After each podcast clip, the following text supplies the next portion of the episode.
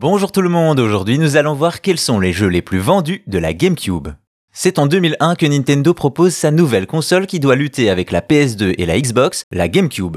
Une console dont les chiffres de vente qui s'élèvent à 22 millions d'unités ont légèrement déçu Nintendo, cependant la GameCube est une console peu vendue mais très appréciée, l'occasion de voir les jeux qui y ont brillé.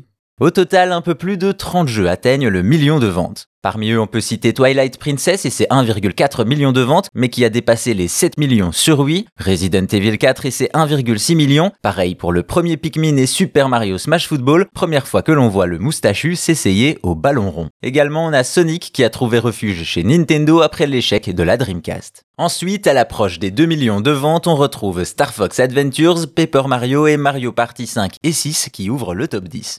Bien que la GameCube soit une console de salon, les Pokémon ont réussi à se placer dans ce top 10 avec Colosseum vendu à 2,4 millions d'exemplaires, la première véritable aventure Pokémon en 3D. Ensuite, juste avant le palier des 3 millions de ventes, on a Mario Party 4 et deux autres phénomènes, Animal Crossing, le premier de la série qui va littéralement exploser sur Switch, et Metroid Prime avec des joueurs qui ont suivi pour la première fois Samus en 3D et en vue FPS, débutant une nouvelle branche dans la série. Jamais bien loin de son grand frère, Luigi avait de grandes responsabilités sur GameCube. En effet, pour la première fois, c'est lui le jeu de lancement de la console avec Luigi's Mansion, un défi relevé puisqu'il s'en est vendu plus de 3 millions. On arrive maintenant dans le top 4, d'abord de Legend of Zelda de Wind Waker qui dépasse les 4 millions de ventes, ensuite Super Mario Sunshine, l'épisode 3D qui a permis à presque 6 millions de joueurs de se mouiller dans cet épisode estival. Et en deuxième place, Mario Kart Double Dash, presque 7 millions de ventes. Évidemment, la série des Mario Kart est une valeur sûre et cet épisode où l'on pilote en duo ne fait pas exception.